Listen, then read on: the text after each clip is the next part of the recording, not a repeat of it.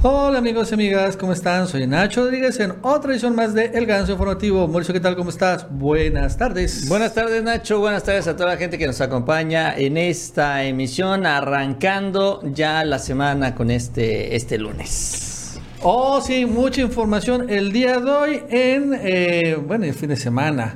Y bueno, vamos a hablar obviamente sobre lo que está sucediendo en la Asociación de Morena un ataque inesperado contra Claudia Sheinbaum, la verdad es que ha simbrado, la simbró y movió mucho la sucesión. E incluso tuvo una reunión de emergencia con Adán Augusto. Vamos a hablar sobre este tema porque ya se está volviendo a calentar. Por cierto, también el día de hoy hubo muchas noticias en la mañanera porque, bueno, se entregó la medalla al extranjero, el Águila Azteca, a, unos, a un italiano, un comandante ¿no? Eh, porque detuvo un delito internacional. Y también eh, se leyó una carta del Papa Francisco con el tema del perdón sobre la conquista. Vamos a hablar sobre eso. Este, el fin de semana también, ¿no? Dos eh, morenistas, pero que realmente están más allá del bien, que, más allá del mal que del bien. Ibran Ramírez y Ricardo Monreal hicieron muy polémicas declaraciones y la verdad es que vale la pena comentar, ¿no? Muchos se mencionan que ya llegaron las nuevas Lilis Telles, están ahí. Vamos a hablar, claro, Mauricio, sobre eh, el CONACIT, que tiene que ver mucho con lo de Sheinbaum, por cierto, pero aunque no lo crean, hay ahora más información sobre la esposa del exdirector del CONACIT y en particular un familiar suyo que se volvió muy popular en un tuit que el presidente presentó hace un tiempo. Aquí se empieza a conectar todo. Por cierto, hablando de notas de más corruptos, de manera inesperada fue vinculado a proceso el presidente de una federación mexicana de natación. Por cierto, la Liga MX también fue sancionada, como que ahora sí ya empezó a llegar la 4T a los deportes profesionales. El presidente se mete con todo contra Tomás Herón e incluso está personalizado para extraditarlo. Ojo, ya Israel va a dejar de ser entonces, ojalá esperemos el paraíso de los corruptos. El pollo gallardo, nuevo de gobernador de San Luis Potosí este, ha tomado posesión y apareció de manera increíble el niño verde. O sea, ay, sí, ya ni tan niño está, ¿no? No, ya tiene 50 años. Pero bueno, es cincuentón, pero ya apareció, ¿no? Este, y bueno, las, nuevas peripecias de Inés Gómez Montt ya no está en las Bahamas, dicen que ya huyó Mauricio este más el día de hoy en el Ganso Informativo. Así Nacho, como siempre, mucha, mucha información en este espacio. Les invitamos que nos acompañen durante estos próximos minutos. Si les gusta este video, esta información, también les invitamos que se suscriban a este canal. Les agradecemos esos likes, esas manitas para arriba, nos ayudan mucho en estas redes sociales, Nacho. Y vamos a iniciar, vamos a arrancar entonces con todo esto. Vamos a arrancar, Mauricio, con el inicio del nuevo programa de la Chapucero Network que se llama Agárrate México. Es el nuevo noticiero, Mauricio, que ya el día de hoy ha arrancado a partir de la mañana, después de la mañanera, que va a conducir Marisa Perea, que es la que está ahorita en cuadro. es Marisa con doble S, con no con T. Ajá, no es Maritza, es Marisa, ¿no? Marisa Perea y este, Agárrate México y también como conductor y seguramente si ustedes ven El Aguijón, Publio Romero, que también es colaborador directo igual de aquí de la Chapucero Network, pero bueno, ahora va a estar en su fase de co-conductor de este noticiero matutino, Agárrate México. Y bueno, que al final hay mucha competencia, sabemos en las noticias matutinas, pero Mauricio el Chapucero tiene que entrar a ese sector este segmento. Y bueno, al final esperamos un gran éxito, tanto de Marisa Perea como de Pueblo Romero. Y bueno, pues sigan la Chapucero Network y a partir de hoy, y bueno, hasta de lunes a viernes, pues noticias, pues todo el día, Mauricio, aquí en la Chapucero Network. Finalmente haciendo realidad el sueño de la Chapucero Network, que es tener un programa tipo CNN con todo el tiempo programas en vivo, ¿no? Y ese es al final Ahí vamos poco a poco llenando los espacios. Así es, poco. Falta el nocturno. Sí, todo poco a poco. La verdad es que acá, sobre todo en la tierra del presidente Nacho, hay eh, una gran calidad de periodismo.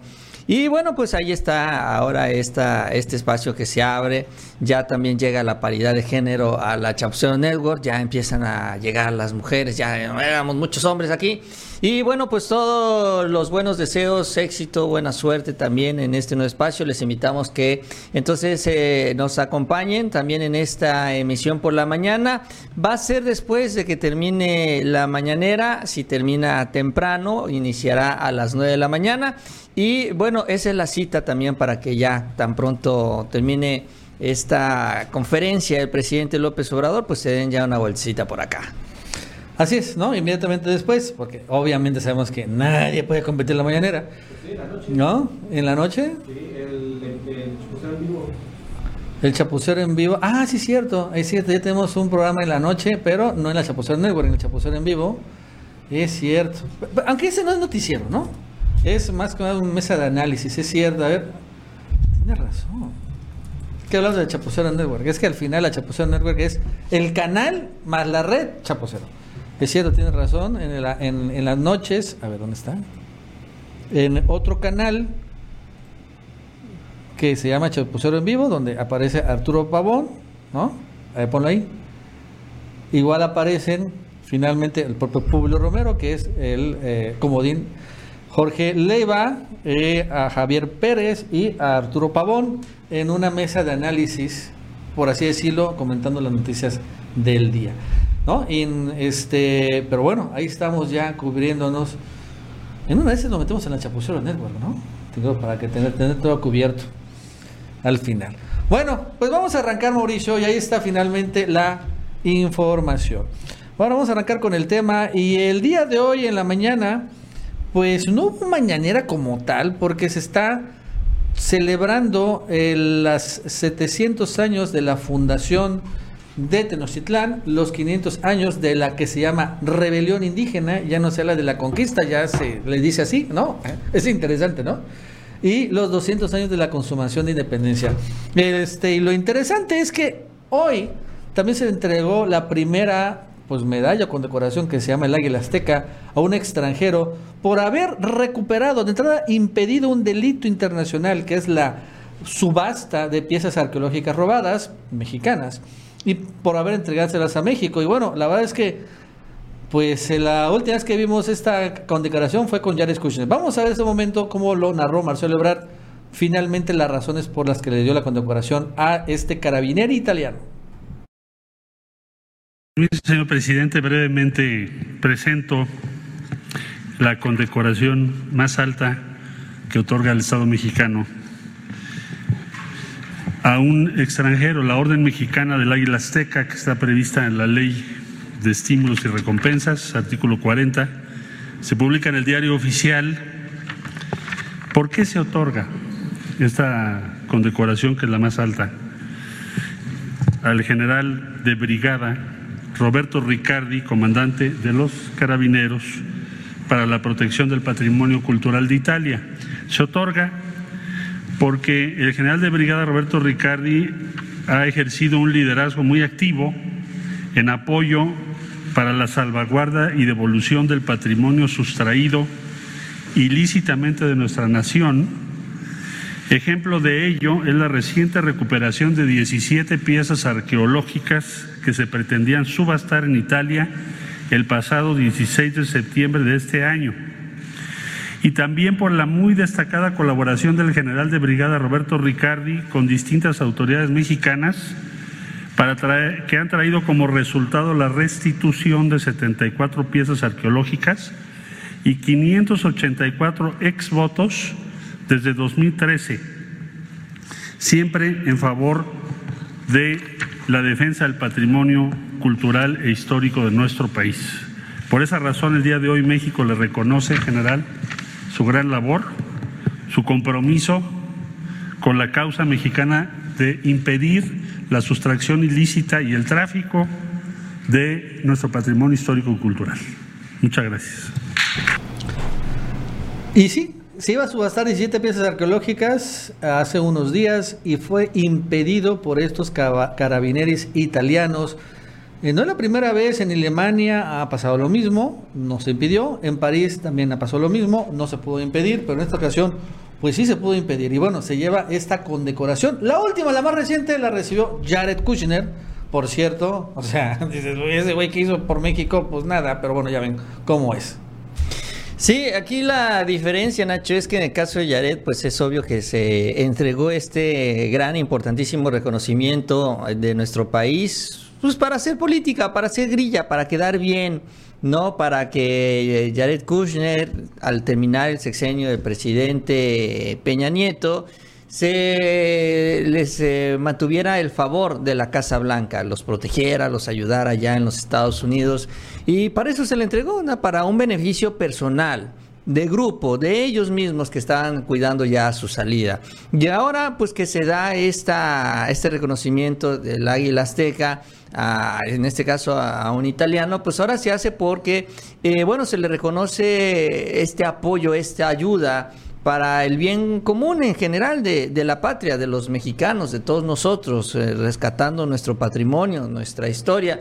Entonces, esa es la, diferencia, ¿no? Muy importante, muy relevante. Eh, entonces, pues es, es, la primera, ¿no? Que entrega el presidente la cuarta transformación en su, en su gobierno, hasta donde tengo entendido.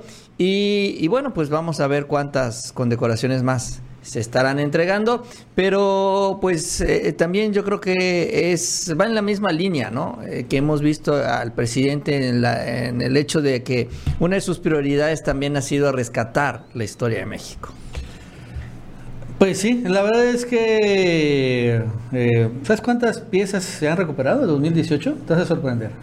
¿Cuántas crees? Mm, pues no sé, ¿500? No. ¿Mil? No. ¿Más? 5000 piezas arqueológicas.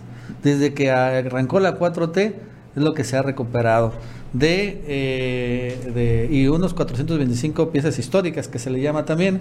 Apenas el, también el, no sé te acuerdas, el fin de semana, Ebrard estaba en Nueva York y allá recuperó unas cartas de Hernán Cortés. Sí, sí, sí, que las iban a subastar también. Ajá, las recuperó y salió de la Cancillería. Y luego es que antes, honestamente, o sea, México debo recordar que tiene una gran y vasta historia prehispánica, pero todo esto, bueno, era sujeto a, como lo vemos, el mercantilismo, las subastas. ¿No? Eh, y ahora, bueno, pues se intenta recuperar. Claro, el penacho de Moctezuma, que es el gran tesoro, pues todos los austriacos dicen, es que no se puede, no puede viajar porque si le sopla el viento se desintegra. Es lo que dice literal, se desintegra. Sí, sí, sí, sí, se hace polvo. Se hace polvo, o sea, imagínate que un rayo desintegrador, ¡pum!, desaparece. Es lo que dice el penacho de Moctezuma. Pero bueno, de todos modos, poco a poco hay que empezar por algo y ha empezado muy bien. Bueno, este, también el día de hoy, igual. Eh, Espero que nunca tiemble en Austria, Nacho, si no desaparece el penacho, oh, ¿eh? sí, es cierto, ¿verdad? desaparece. Oye, ese, es un buen argumento. A ver cuántas veces ha temblado en Austria. Sí. Y pues tú así aquí, es que, es que no puede soportar la turbulencia del avión. Hazme el fabrón, cabor. Sí, sí, sí. A pesar de que podría haber unos dispositivos con estabilizadores, ¿no? O sea, ¿cómo se transporta el plutonio, Moris? ¿Estás de acuerdo que el plutonio es una de las no, elementos más la, explosivos? La tecnología ya, Nacho, si hasta una cámara ya tiene que la muevas para que la cámara se mantenga así fija siempre. Entonces, una cámara, ¿te imaginas? estabilizadores hay. Digo, el plutonio lo pueden, lo comercian los, los traficantes de armas y eso explota. Pues imagínense. Pero bueno. Por ello también hoy, hoy, en la mañanera se leyó una carta del Papa en donde expresó lo que se pidió un poco, ¿no? Una especie de disculpas. Vamos a decirle una especie. Pero bueno, lo cierto es que sí lo mencionó, aunque con también condicionada a otras disculpas, ¿no? O sea, vamos a escucharlo. Independencia, quiero hacerte llegar un, a las autoridades nacionales tendencia es afirmar la libertad y la libertad es un don y una conquista permanente. Por eso me uno a la alegría de esta celebración y al mismo tiempo deseo que este aniversario tan especial sea una ocasión propicia para fortalecer las raíces y reafirmar los valores que los constituyen como nación fortalecer las raíces es preciso hacer una relectura del pasado, teniendo en cuenta tanto las luces como las sombras que han forjado la historia del país. Esa mirada retrospectiva incluye necesariamente un proceso de purificación de la memoria, es decir, reconocer los errores cometidos en el pasado que han sido muy dolorosos. Por eso, en diversas ocasiones, tanto mis antecesores como yo mismo hemos pedido perdón por los pecados personales y sociales, por todas las acciones u omisiones que no contribuyeron a la evangelización. En esa misma perspectiva, tampoco se pueden ignorar las acciones que en tiempos más recientes se cometieron contra el sentimiento religioso cristiano de gran parte del pueblo mexicano, provocando con ello un profundo sufrimiento. Entonces ahí, ¿no? El Papa Francisco, en esta eh, carta que envía, bueno, a este arzobispo, y bueno, pero con dedicatoria obviamente al gobierno mexicano, hace referencia a que, bueno, pues ya se ha pedido perdón, pero bueno, está bien, nada le recuerdo, o sea, está bien, pues. Pero igual como que dice, pero acuérdense que ustedes, ¿no? O sea, el gobierno mexicano, hubo un tiempo, en particular en esta guerra cristera, cuando también persiguió a los católicos. Entonces digo, también para que igual ustedes pidan disculpas, ¿no? Casi, casi, ¿no? Una especie de indirecta. Pero pues Digo, no sé, esa es la respuesta, creo que más que vamos a tener del Vaticano. No la veo mal, pero bueno, ahí está. ¿Tú cómo la viste? Sí, pues eh, yo creo que la iglesia, pues cuando menos cumpliendo las formas, ¿no? Vamos a decirlo así. Mucha gente que estuve viendo los comentarios, las reacciones a esta carta, pues realmente no toma, no termina por validar o tomar en serio la disculpa, entre comillas, de la iglesia, ¿no? O recordarnos que ya se disculparon, porque ese es el argumento, que como ya lo hicieron antes, mm, ya no lo tienen que hacer ahora. Entonces, eh, sí, la verdad es que, eh, pues, ¿Qué se puede decir, Nacho? Pues se agradece, hasta ahí nada más, así pues eh, igual y como lo leyó un representante, pues igual pues agradecemos con un representante, ¿no? Pues, lo ideal es cuando, cuando, menos el Papa hubiera enviado un mensaje, así como lo han hecho, ¿no? Lo hizo el presidente de Irlanda. Pero pues bueno, yo creo que cumplen con el compromiso, tratando de no quedar mal no quedan bien, pero pues yo creo que más bien fue la ley del mínimo esfuerzo, ¿no? Así lo vi. Sí, digo, pero bueno, hay algo, ¿no? Este, antes era, no, no, ¿cómo vamos rayos a pedir perdón? Y bueno, hay más o menos eh, y además, este, igual digo, no es una, aparte no fue una carta que envió el Papa Francisco al presidente mexicano, sino al arzobispo, ¿no? Este, pero bueno, está bien, ya que, ¿no? Así que, bueno, antes de seguir, le recordamos que se suscriban, denle like. Por cierto, también ahorita ya arrancó estas festejos, celebraciones, estas piezas arqueológicas, códices que se recuperaron, los también los, tienen prestados. Están, según yo, en el Museo Nacional de Antropología, en la Secretaría de Educación Pública allá en México. Y bueno, por si quieren ir allá. Este, vámonos a otro tema, Mauricio. Y hoy le desatan el escándalo, le tiran una bomba, una mina a la puntera, a Clara Sheinbaum, con algo que la verdad es que sí está fuerte. Porque combina, y obviamente sabemos de dónde está saliendo esta información, ¿no? Del CONACIT, que señala que el CONACIT otorgó más de un millón de pesos a Mariana Imas, hija de Claudia Sheinbaum. En becas, ¿eh? No que le esté dando fideicomisos o algo así. Pero bueno, pues es una lanita que dice, según información de la Plataforma Nacional de Transparencia del INAI, la hija de Claudia Sheinbaum, Mariana Irmas Sheinbaum, se va beneficiada por el CONACID al recibir el concepto de poco más de un millón de pesos por becas, o sea, estuvo becada. El CONACID otorgó la cantidad de 820 mil pesos eh, a Mariana Imas por becas y en 2020 recibió 191 pesos por becas, o sea, al finalmente ha sido becada este, por más de un millón de pesos. No, en total, dice la hija, la, la hija de la jefa de gobierno recibió un millón doce mil pesos. Eh, eh, Mariana Imas, de acuerdo con la página Filosóficas UNAM, Mariana tiene una, licenciatura en Historia por parte de la Facultad de Filosofía y Letras de la UNAM, tiene una maestría en Teoría de la Literatura y Literatura Comparada en la Universidad de Barcelona, impartió clases de historiografía y sociología en la Facultad de Filosofía y Letras en la Facultad de Ciencias Políticas y Sociales de la UNAM y en 2016 inició sus estudios de doctorado en la Universidad de California que concluyó en agosto, o sea, apenas en 2021. Su área de trabajo es la filosofía de la historia. Órale. Pero obviamente, pues sí, es un golpe fuerte, Mauricio, por donde le quieras ver, que le hayan encontrado esto este no es menor. Ya mm, rápidamente eh, ya, la, ya salió. y ella señala que su hija tiene una beca en el CONACYT de 2016 con Peña Nieto, cuando precisamente la estaban espiando. Vamos a escuchar a Shenbao.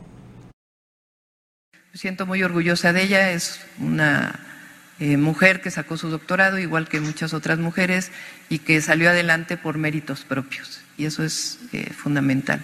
Y por otro lado, eh, decir también que, como lo he dicho en muchas ocasiones, si apoyamos la educación pública y damos becas a los estudiantes ahora, inclusive desde preescolar hasta secundaria, es precisamente por eso. Porque si yo tuve la oportunidad de tener una beca, o mi hija tuvo oportunidad de tener una beca, o muchos jóvenes tienen oportunidad de tener una beca para poder estudiar, nosotros lo que queremos es devolverle al pueblo de México lo que nos dio, porque finalmente son recursos públicos. Y por eso, como jefa de gobierno, estoy apoyando la educación pública tanto becas de niños y niñas desde preescolar hasta secundaria, como cinco preparatorias más. Tuvimos la oportunidad de inaugurar una nueva prepa, como nuevas universidades públicas, que le den la oportunidad a jóvenes que no tenían la oportunidad de estudiar de tener esta posibilidad. Usted señala que, le han atacado. ¿A qué se refiere con esto, doctora? Eh, en las redes, pero no, no quisiera yo eh, abundar más en eso. No, Considero que em, no tiene ningún caso y además condeno eh, que, se, que cualquier persona que sea pública eh, utilice en esto con las familias, pero en particular con relación a mi hija, repito, me siento muy orgullosa, es una joven que pudo acceder al doctorado y tuvo una beca de CONACYT desde 2016, ahí cuando me espiaba Peña Nieto con Pegasus, ahí más o menos por esa época. o sea que no hay ninguna influencia ni mucho menos, al contrario, es eh, y ojalá muchos jóvenes tengan la oportunidad de poder salir al extranjero o estudiar universidad, posgrado, ese es nuestro anhelo, eh, la igualdad y el derecho a la educación. Ok, y este aumento que tuvo en los últimos, eh, bueno, de 2019 a 2020, ha sido por las mismas reglas del CONACYT o a qué se debió? Ese es uno de los eh, señalamientos que han hecho de que... Bueno, pues ahí está Mauricio y bueno, o sea, uno puede decir, ah, pero, pero pues sí, sí él se lo merece y todo, ah, pero sí es muy oportuno, ¿no? O sea, que salga del CONACYT, después Claudio Sheinbaum defienda a los científicos y ahora vemos, porque tal vez los estaba defendiendo, ¿no? Decían, aquí tenemos esto de tu hija Sí, yo creo que más bien ella, pues sí, sabía, ¿no? Que obviamente que su hija tenía la beca del CONACIT, ¿no? Y sabía que esto eventualmente a ella la podía arrastrar. Eh, mira, acá hay muchas, eh, son, son varias cosas que hay que tener claro y sobre todo que, pues, eh, yo creo que es importante que más adelante también Claudia, porque con esta declaración no va a ser suficiente, también lo aclare. Eh, es una realidad que las becas del CONACYT pues, pues son para los estudiantes en general. O sea, no necesariamente tienes que ser miembro de la cúpula para que te toque una beca del CONACYT. También es muy sabido y es muy dicho que no es nada fácil conseguir una beca del CONACYT porque también termina, bueno, cae con las personas que tienen influyentismo aunque no exclusivamente son las personas con influyentismo quienes reciben la beca de CONACYT. Yo conozco gente que no está metida en la política y también terminó becada por el CONACYT. O sea, si les toca, si llega, algo llega. Ojalá fuera el 100%, pero una parte se lo quedan los grupos de poder. Bueno, eso en primer lugar. Entonces, Aquí yo creo que obviamente esto es una respuesta, es una operación política de este grupo de poder que controla el CONACYT, que tenía conocimiento, claro que sí, de que la hija de Claudia Sheinbaum había recibido una beca del CONACYT. Le dicen a los medios, oye, pues haz una solicitud de transparencia y te la resolvemos rapidito y te la damos y ya con eso tienes la información y no te la filtramos nosotros, porque esa también es la manera en la que operan estos mañosos. Entonces, obviamente toda esta, esta información sale con esa estrategia mediática para tratar de contrarrestar esta investigación.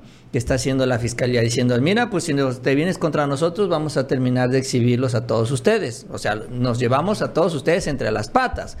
Entonces, eh, sí, es un golpe mediático fuerte porque no es un concepto nada fácil de difundir. Por eso te digo, Nacho, yo creo que esta respuesta de Claudia Sheinbaum no va a ser suficiente. Yo creo que es importante que transparente la propia Sheinbaum todo el proceso para la obtención de la beca, todos los documentos que entregó. Finalmente, incluso hasta quién se la aprobó. Porque esto es muy importante. ¿Quién aprobó al final en el CONACYT la beca? Y, eh, y, no necesariamente refiero que haya sido, repito, a un caso de influyentismo y demás, sino qué funcionario fue. ¿Quién fue el que dijo, ah, pues órale, te toca tu beca? ¿Y por qué razón? ¿No? Las calificaciones, el currículum, todo lo que se valida en esto de las becas.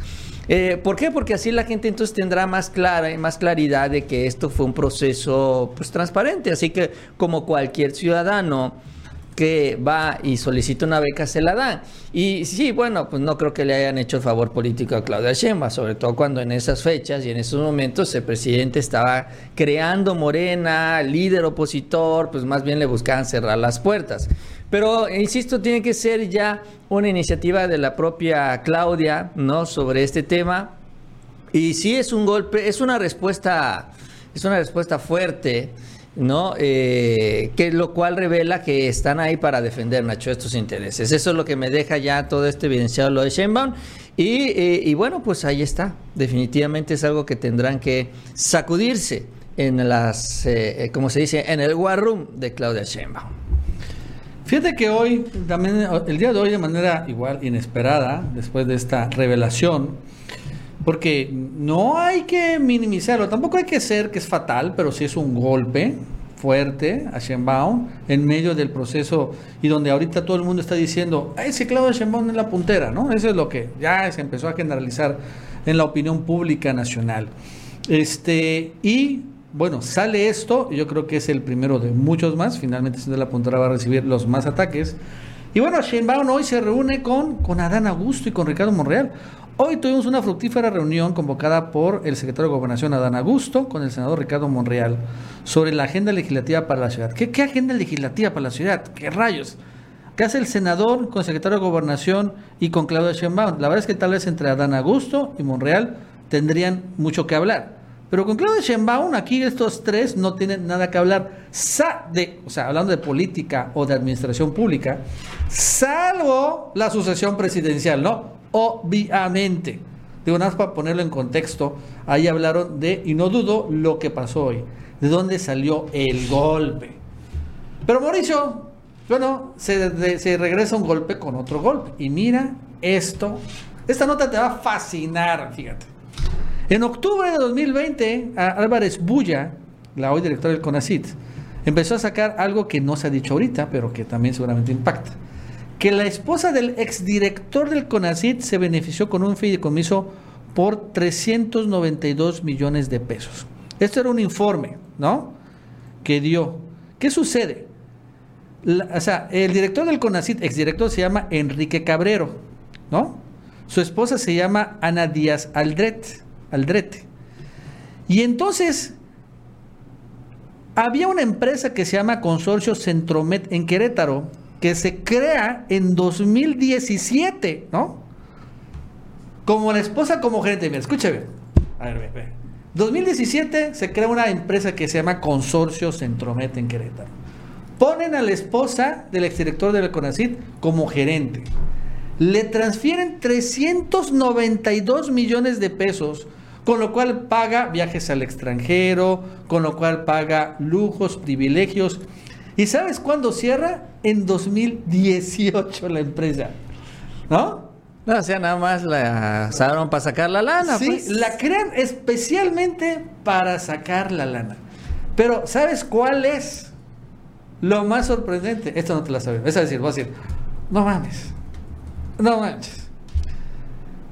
¿Te suena el apellido Aldrete? Sí, cómo no, es el de este supuesto investigador, ¿no? Ajá, es de este cuate, ¿te acuerdas? El dichoso personaje que lanzó el tweet. Dice, es Aldo Aldrete, aquí aparece, ¿no? Que incluso es un científico, así también se autollama, Este, y entonces, no me consta que sean familia Ana Díaz Aldrete, la esposa del exdirector del CONACYT, con este personaje, o sea, esa, esa familia política, pero ¿cuántas Aldretes, Mauricio, has conocido en tu vida? ¿No? Te acuerdo que es un apellido muy poco común. Común. Y aparte este cuate, el Aldrete, le pone otra vez, ¿sabes dónde también trabajaba? En el CONACIT. Entonces, este, porque era parte de un director precisamente médico, algo así del CONACIT, ¿no? También este cuate trabajaba ahí. Ah, aunque digan que no, pero sí trabajaba. Era también parte del Sistema Nacional de Investigadores. Este, este, este puerco. Y todo indica, es familiar, Mauricio. Está metido toda la familia ahí. Es por esa razón que el presidente se nota que sacó el tweet. Sí, puede ser. Por alguna razón lo hizo, porque ya empezaron a decir, ay, es que este señor Aldrete no está entre los 31 científicos. Ay, empiezan a decir, es que este señor Aldrete no está registrado en el Sistema Nacional de Investigación. Es que este señor Aldrete no aparece registrado con cédula profesional. O sea, ya ahora ya no lo encuentran por ningún lado. O sea, ya ahora ya desapareció, se esfumó. Eh, fíjate que el fin de semana hice un video, Nacho, porque se ha dicho poco. Yo creo que ya se tardó también el, gobierno. Ya lo había adelantado el presidente que esta semana va a estar Elena Álvarez Bulla. Yo creo que debió haber sido desde la semana pasada. Para explicar bien a bien y a detalle todas las puerquesas que hicieron estos señores.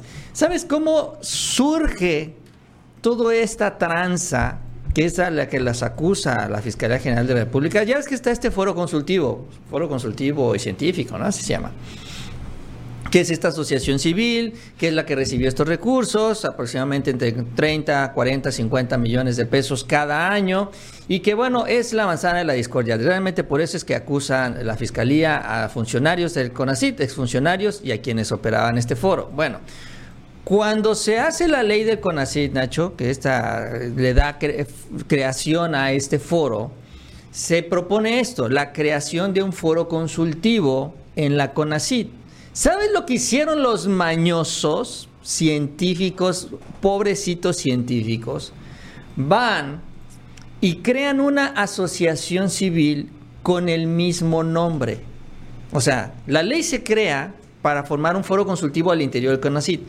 Estos crean una asociación con el mismo nombre, foro consultivo, asociación civil. Y entonces manipulan la ley para decir, ah, es que ya el CONACYT no tiene que crear ningún foro consultivo, ¿qué crees? Ya tenemos una asociación civil.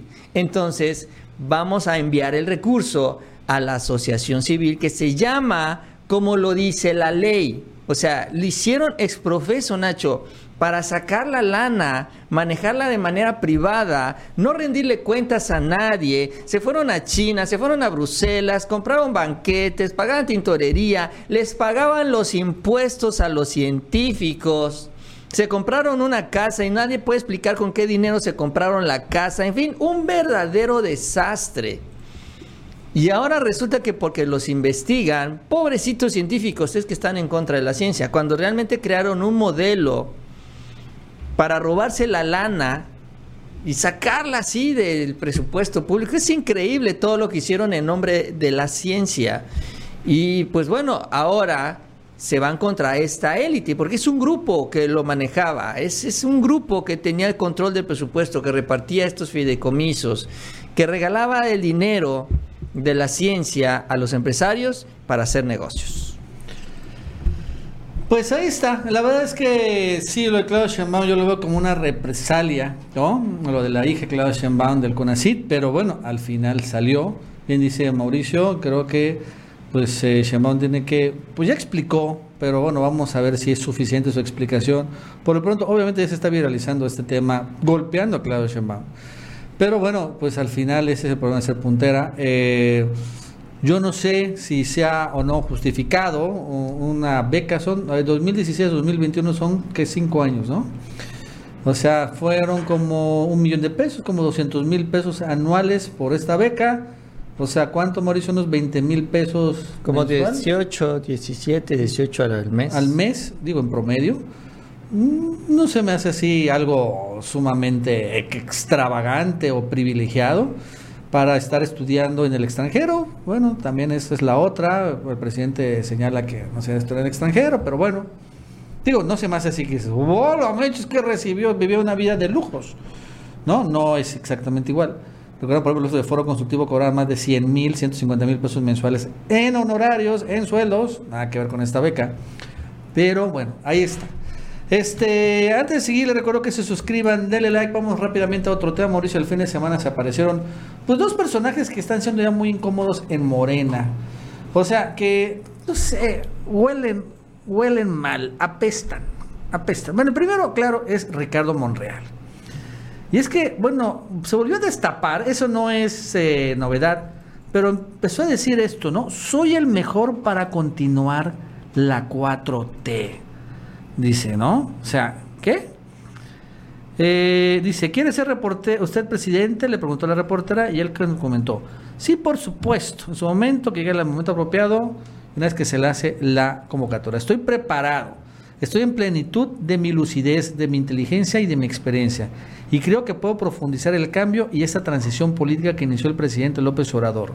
Puedo ser el mejor y el más auténtico continuador de ese proceso democrático que está viviendo México. Así, es esta parte, ¿no?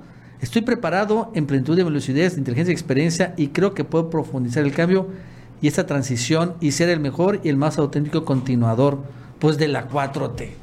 Dices uno, ¿what? O sea, si alguien ha sido anti 4T en Morena y bueno, pues se le ha tolerado porque pues ya que es Monreal y ahora nos dicen que es el idóneo personaje de la 4T, caray, parece que nos piensa que somos unos tontos. Sí, Monreal ha sido pues bueno, tiene este tufo de, traidor. Se lo ha ganado a pulso también desde el 2018, cuando se da todo este episodio en la Ciudad de México. pues ya se iba a ir a la oposición se menciona el presidente, lo convocó, habló con él, diciéndole que se quedara en Morena. Eh, o sea, le ganó, le, ganó la ambición, pues quería ser jefe de gobierno y aceptó ser coordinador parlamentario de la bancada en el Senado. Eh, eh, pero bueno, luego viene el 2021, vienen las acusaciones que se han hecho en su contra por parte también justamente del grupo de la Ciudad de México de Claudia Sheinbaum, que eso es lo que se ha mencionado, que lo acusan de traidor, además de que bueno, pues está el tufo de que él operó en contra de Morena en la capital del país, sobre todo en la Cotemoc, delegación que finalmente, bueno, alcaldía que finalmente se perdió. Entonces, eh, Ricardo Monreal ha tenido varias oportunidades para redimirse y no lo ha querido hacer, ¿no? Finalmente también él le gusta estar ahí, manejar esta línea, esta estrategia, que lo consideren como que no está comprometido con los grupos al interior del partido. Yo creo que él quiere enviar este mensaje de que sigue teniendo las puertas abiertas en la oposición. ¿Por qué? Pues supongo que para negociar, para negociar así como lo hizo en el 2018. Eh, pero pues bueno, obviamente para la gente en general, para los seguidores del presidente, los seguidores de Morena, pues se queda ese tufo de traidor. Y pues sí, la verdad es que también con justa razón, porque pues está sobrepolitizando, vamos a decirlo así, esta, esta estrategia que él tiene, ¿no? De, de, la zanahoria y el garrote, ¿no? O sea, se está yendo mucho, muy para allá, mucho con el garrote y eso pues no, no se vale. Entonces, eh, pues sí, la verdad es que se lo ha ganado, la verdad es que ni cómo defenderlo y conforme pasa el tiempo, Nacho, te digo, a él le interesa mantener esta posición. No veo que cambie, no veo que le interese cambiar, no le veo que le interese a él quemar los puentes que tiene amarrados con la oposición. Por eso me negocia mucho él allá en el Senado, también afloja y queda bien con ellos, eh, porque él quiere mantener estas puertas abiertas. Para bien o para mal, pero para su causa, pero para mal, ¿no? Para todos los demás que lo vemos como traidor. Sí, y un cínico, ¿no? Diciendo esto, ¿no? Yo puedo ser el mejor, el más auténtico. Y dices, no, seas mamón. Y bueno, el otro que se está convirtiendo en el, vamos a ver si, nuevo Monreal, que le salió honestamente una ambición desmedida, que sin lugar a dudas es uno de los más malos perdedores que he conocido, es Gibran Ramírez. Que no más no supera que fue finalmente derrotado y bueno, pues por mucha amplitud. Y bueno, esto es lo que dijo, algo que uno dice, caray, o sea, ¿hasta cuándo? ¿No? tan, tanta mezquindad de Gibran. preguntarles, es una dignidad ofendida. es una dignidad que tenemos que recuperar. Y del mismo modo, tenemos que reconstruir la democracia de Morena, porque ahora es una lástima decirlo. Morena es el partido más autoritario de México. No porque yo esté en Morena, porque algunos de ustedes estén en Morena, no lo tenemos que aceptar. El PRI pregunta. O sea, Gibran señalando que Morena es el partido más autoritario de México. O sea, nada más porque obviamente él no fue, no le eligió, salió bajo la encuesta. Y entonces, ahora sí, como mal perdedor. Ah, no, es el más autoritario, porque prefirieron a Mario Delgado que a mí, etcétera. Dices, caray. O sea, es una aclaración increíble, insólita que se ha realizado un montón. Porque también revela, honestamente, el verdadero carácter de este personaje mezquino, ruin, ambicioso a más no poder. Y bueno, que realmente, si alguna vez llega al poder, va a ser un tirano. No, nunca va a llegar al poder Gibran, Nacho. No, no, Gibran no, nunca va a llegar a esas posiciones de poder. Gibran es parte de este, estos grupos al interior de Morena. Eh, por eso a él le dieron espacio en los medios tradicionales. No creas que un día llegó eh, el de Milenio, que llegó Azcárraga, que llegaron estos dueños de los medios y dijeron, oye, mira, yo conozco un chavo que se llama Gibran y es muy bueno, vamos a meterlo ahí hablar cosas en la televisión. No, no, no, no, no, no. Ahí lo pusieron estos grupos que tienen relación también con estos medios tradicionales, porque sí, sí, los tienen los, los medios, los grupos. Sí, sí se llevan más o menos bien. Les pagan publicidad también. Hay que decirlo, pues eso no es nada del otro mundo. Eh, y ahí es donde entra Gibran como un vocero para proteger estos intereses, que es ahora lo, pues, lo que se ha venido descarando ¿no? en esta fórmula con, con Monreal. Ahora, eh, Gibran pues está bastante desubicado, cree que con estar en la televisión pues se siente ya como artista de televisión, Nacho, o sea, de que ya es popular, se siente como Pati Chapoy, se siente como Inés Gómez Mont, ¿no? Que todo el mundo le va a aplaudir a donde vaya pasando y que todo el mundo lo debe reconocer por la calle. Tampoco funciona así, y menos en los programas de política. Entonces, eh, Gibran no es popular, no tiene el reconocimiento de la gente y obviamente tampoco tiene capacidad política. Se puede plantear como un gran analista político y dice hombre de palabras y escribe columnas muy rebuscadas y demás. Pero ya de eso a la política real hay un mundo de diferencia. Y como se ve Gibran no tiene ni la más remota idea de cómo hacer política. Lo intentó cuando buscó la dirigencia del partido, que era un cargo para el cual obviamente no estaba preparado, perdió miserablemente por lo mismo. Y ahora está buscando iniciar un movimiento nacional haciendo giras por todo el país en donde también ha fracasado rotundamente porque tampoco se ve por ningún lado que Morena se dé un movimiento así como que gibranista. Sí, ah, oye, ya mira, se están sumando los chavos, oye, mira, Gibran trae un discurso, está emocionando a la gente, lleva propuestas. No, o sea, Gibran no trae nada bajo el brazo. Entonces, eso es lo que le falta a un líder y Gibran no lo tiene. O sea, ya a estas alturas lo tiene que entender, no tiene madera de líder y que se siga ahí hablando todo lo que dice ahí, rebuscándose él en la tele, porque insisto, él habla demasiado rebuscado. Y, que se dedique a eso, está bien, ahí lo quieren los grupos, para eso lo pusieron. Pero como un líder político, ya es un desperdicio. Yo no sé ni por qué lo dejan que haga esto. Hay grupos, en los mismos grupos, en estas corrientes al interior de Morena, hay personajes con otros perfiles más útiles que Gibran Ramírez. Yo no sé para qué lo usan para eso pero bueno, pues ahí siguen caminando en esto, pero sobre todo se siguen exhibiendo como lo que realmente son. Ambiciosos por el poder, porque así se ven. Ni siquiera lo disfrazan un poquito, porque de plano, pues no tienen nada más que ofrecer. Sí, es terrible. Y ese también ese grupito de los, le llaman los autocríticos de Morena, donde está, por ejemplo, una Frida Guerrera, es parte también de ese mismo grupo, ¿no? O sea, que también dice que apoya a Obrador, pero, por ejemplo, el día que desataron una campaña horrible contra Beatriz Gutiérrez Müller, Frida Guerrera estuvo en la mañanera y se olvidó de Beatriz Gutiérrez Müller. O sea, siempre reclama a Obrador que es un machista y a la hora de la hora no defendió a la esposa. Entonces, esas cosas que dices.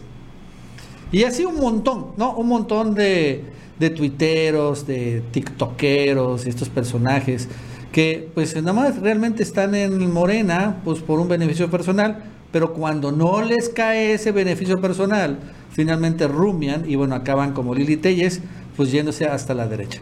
Bueno, antes sí les recuerdo que se suscriban, denle like, ahora vamos a hablar un poco más de corruptos, Mauricio, tus, seguramente tus, tus favoritos. Vamos a hablar rápidamente el la fiscalía, un nuevo caso, ¿no? Eh, obtiene vínculo de proceso en contra del presidente de la Federación Mexicana de Natación. ¿Cómo la ves? ¿No? Con este cuate que se llama Kirill Michev Todorov. O sea que no sé si es mexicano, pero parece que no. Probablemente no. El presidente de la Federación Mexicana de Natación finalmente fue vinculado a proceso. No fue detenido, pero no puede salir del país. Tiene que ir cada, creo, dos semanas a firmar allá al penal y si no, pues al bote. Y esto por su probable responsabilidad en el delito de peculado, o sea, de robo a el presupuesto, que es el peculado.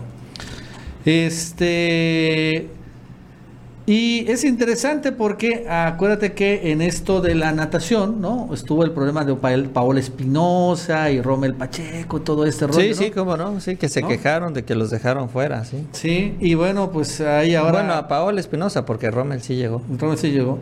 Pero Rommel, acuérdense que es del PAN, ¿no? Ahorita el diputado federal del PAN. Cierto, cierto. Y bueno, ahora van por esto. Y no solo eso, ojo, hace unos días.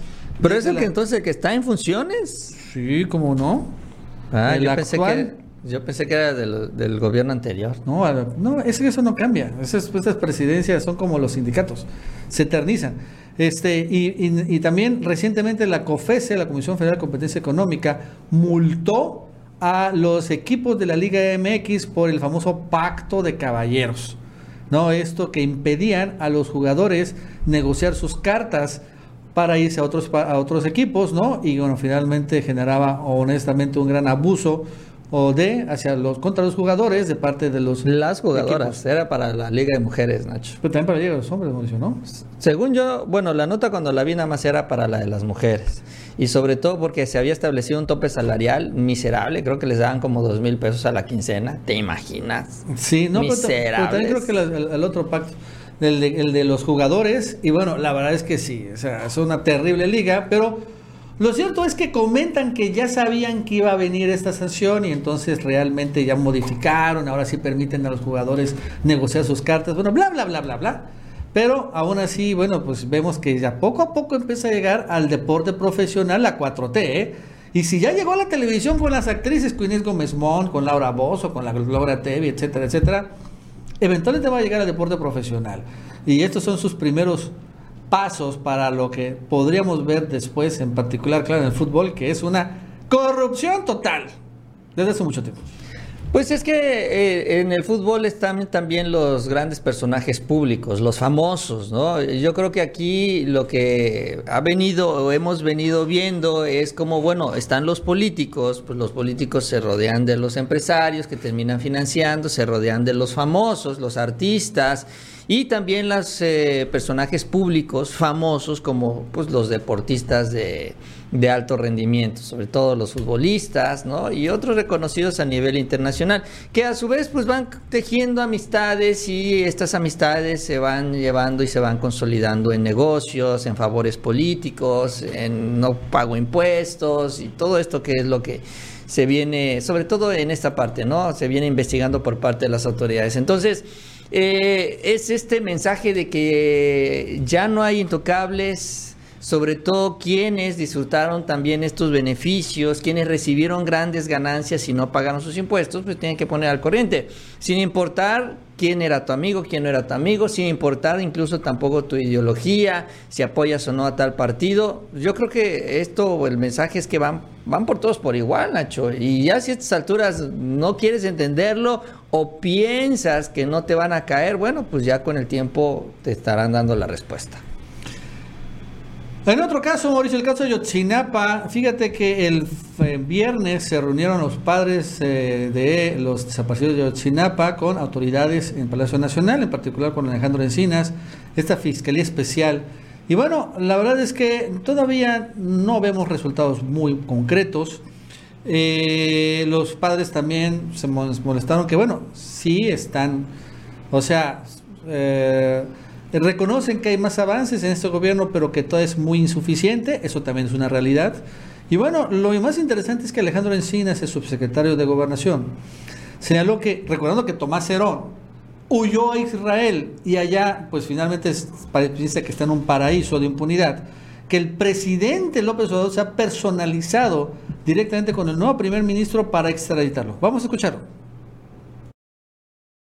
Continuaremos rompiendo el pacto de silencio que se ha establecido con distintos personajes. Hemos establecido este, comunicación, acercamientos con personas privadas de la libertad, con personas que fueron a quienes se les otorgó la libertad, con testigos que han participado, con ex servidores públicos, en donde pues la red es muy amplia, la dejo aquí, pero tenemos cuatro objetivos prioritarios que nos van a permitir este, ir ampliando la información para conocer la verdad de los hechos. Por supuesto, hemos eh, enfrentado muy diversos problemas. Desde octubre del 2014 al 22 de septiembre de este año, pues han perdido la vida, han fallecido o han sido ejecutadas 21 personas vinculadas con el caso y pues es un asunto que independientemente de que se pierden importantes fuentes de información, eh, vamos a seguir insistiendo para que la labor de judicialización continúe. Entonces, en términos, en lo que corresponde a la comisión, con mayor detalle se dio toda la información a los padres y madres. Un asunto particular es el de la extradición de Tomás Cerón de Lucio, que se encuentra en el Estado de Israel, donde la Fiscalía General de la República ha llevado a cabo los trámites para alcanzar su extradición, pero también por instrucciones del presidente de la República.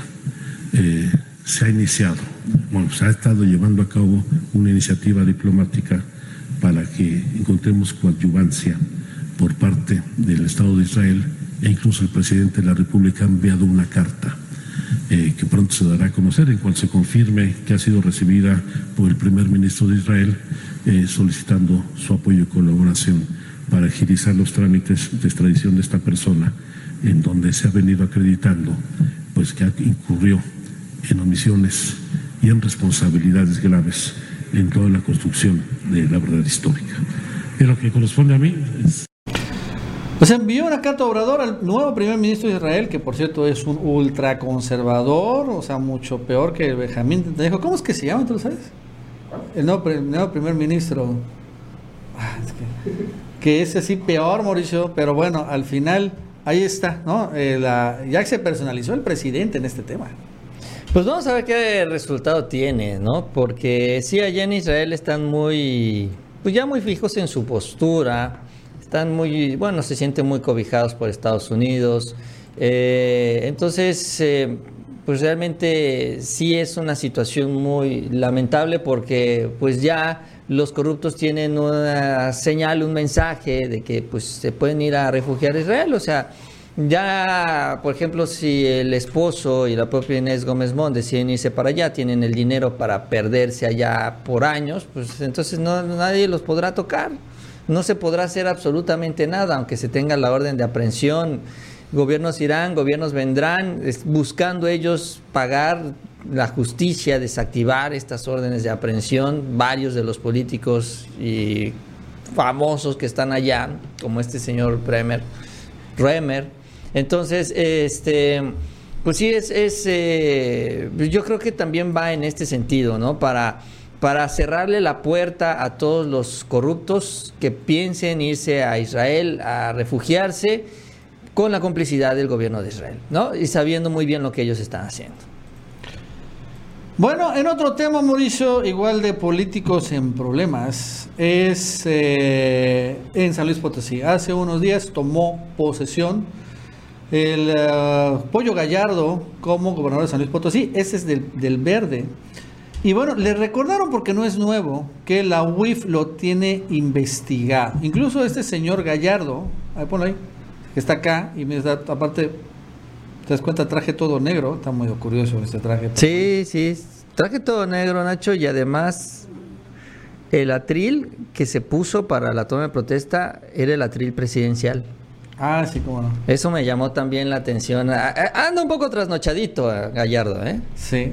Y bueno, llegó ahí el niño verde, bueno, niño, entre comillas, porque es un cincuentón, pero bueno, y aquí está ese es su papá, el que está en el otro. Pero bueno, esta persona, sí, la UIF hace rato lo ha denunciado por lavado de dinero de 724 millones de pesos.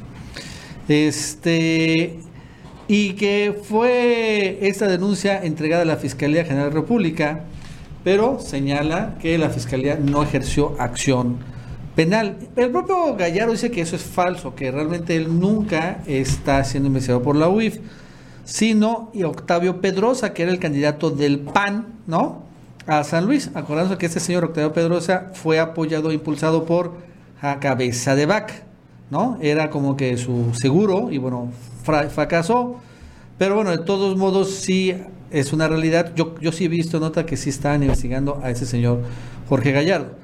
De todos modos, ¿no? Llegando ya el gobernador, que ahorita después como que se cambió la, camisa, y ahí vemos el atril presidencial que está aquí a la derecha, lo que habló fue que arremetió contra su antecesor, señalando un mundo de negocios de medicinas. Vamos a escucharlo. de los gobiernos. Hoy no nos debe de extrañar que tenemos una de las secretarías más observadas en el país, la Secretaría de Salud. Más de 1.700 millones fueron desviados y saqueados en la Secretaría de Salud. Esas cuentas se van a cobrar. El pueblo las quiere cobrar. Y serán las instancias correspondientes los que se encarguen de eso, porque nosotros no vamos a voltear para atrás. No vamos a buscar venganza con nadie. Nos vamos a poner a trabajar a partir de hoy en la construcción del nuevo San Luis Potosí.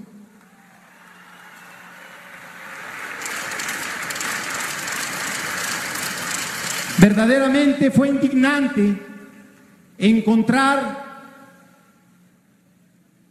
esos desfalcos en esa gran secretaría. Más de 40 toneladas de medicamento que fueron encontrados caducados. El pueblo no tenía medicinas y ellos lo escondieron, lo guardaron. Eso no fue correcto. Pero peor aún, compraron millones y millones de medicamentos falsos para atender el cáncer. Muchas familias pensaban que recibían sus medicamentos confiados en luchar contra el cáncer, sin saber que lo que recibían no era más que medicamentos falsos. Eso, eso es no tener madre y perdón por las madres presentes. Es interesante el estilo, ¿no? O sea, obviamente improvisando todo el discurso y muy declaraciones muy fuertes con el sector salud de San Luis Potosí. Sí, sobre todo la acusación, ¿no? De estas vacunas, de estas vacunas, de estas medicinas falsas, ¿no? Que es una acusación, pues que sí, es, es importante y ahora la tendrá el que impulsar ya en el cauce legal. Sí, eh, mira, pues va a ser yo creo que un gobernador polémico, ya lo, ya lo es, por todos estos señalamientos eh, que se le han hecho, pues te digo, el atril a mí me llamó la atención porque pues generalmente viene el escudo del Estado, ¿no? Porque bueno, son los gobernadores del Estado, este es el atril así como el del presidente de la República, entonces pues sí llama la atención que pongan ese mismo o que haya utilizado el mismo diseño de- del gobierno federal. Eh, y bueno, pues obviamente, eh, pues el niño verde. Ah, Mira, aquí lo que hacen es eh, tratar de echarle la culpa a Morena. Ay, es que Morena, todo es tu culpa, tú lo pusiste. No, no, pues Morena tuvo su candidato. Sí, claro que al final Morena pues bajó los brazos, pero pues también al final la gente votó por el verde. O sea, ya también eso hay que decirlo, o sea, hay que reconocer que ese es el resultado de la votación. ¿Por qué votaron? Bueno, pues ahora sí que en San Luis Potosí saben por qué. ¿Saben por qué tomaron la decisión? Que los otros eran peores, que este es bueno. Bueno, pues esa es la gente, esa es la decisión de, los de la gente de allá, de los sanluipoticenses, ¿cómo se dice? Este, entonces, pues también hay que respetar esta decisión. Y pues aquí lo importante es que pues todas estas expectativas, y no solo en el caso del Verde, ahí en San Luis, sino el resto de los gobernadores, es que cumplan con sus promesas, porque pues llegaron para cumplir con esos compromisos. Por ejemplo, ¿qué está pasando ya en la Ciudad de México, Nacho? Los panistas ya están poniendo excusas. Este Mauricio Tabe, ahí, que ganó donde ganó esta eh, Margarita Zavala. Sí, creo que fue el que ganó ahí. Dice, ay, es que eh, no tenemos dinero, no vamos a poder empezar con todas las cosas, no nos van a salir, ya, ya no, no podemos hacerlo, va a ser muy difícil. Pues hacia allá empiezan las excusas. Entonces, el chiste es que cumplan con los compromisos. Dinero nadie tiene. Bueno, sí hay, pero luego se lo gastan en otras cosas. Pero realmente no, no sobra el dinero en el gobierno federal. Hay que hacer recortes, hay que entrarle a la austeridad. Ese es el ejemplo del presidente. Si quieres dinero, tienes que tomar las decisiones difíciles para los burócratas para los eh, políticos, para tus amigos que están ahí y ahora les tienes que llegar y bajar el sueldo. Si no, no va a haber dinero, ¿no? Entonces, esa tampoco ya es una excusa. Y así lo mismo con todo lo demás. Entonces, pues Gallardo pues ya llega con este mensaje muy duro, pues a cumplir con las expectativas. Si no, pues se va a desinflar. Y más bien lo que va a empezar a, a sobreponerse, pues son los escándalos del Niño Verde, porque pues está ahí para cobrar su cuota, también hay que decirlo, él le encanta andar cobrándole ahí a sus políticos. Y recordando, Mauricio, que el Niño Verde, desde hace mucho tiempo, tiene negocios de... ¿De qué? De, pues, ¿De no sé? De medicinas. Ah, sí, cierto. Claro, la familia Fernández. Cierto, O cierto. sea, son, fueron los, los originadores, originarios, tranzas de las medicinas, son los del verde, la familia González. Ya después de ahí aprendió Roberto Madrazo y Mario Fabio Beltrones y etcétera, etcétera. Pero son la familia González los originarios, ¿no? Defraudadores de las medicinas. Es interesante que hable de las medicinas y con el niño verde ahí enfrente.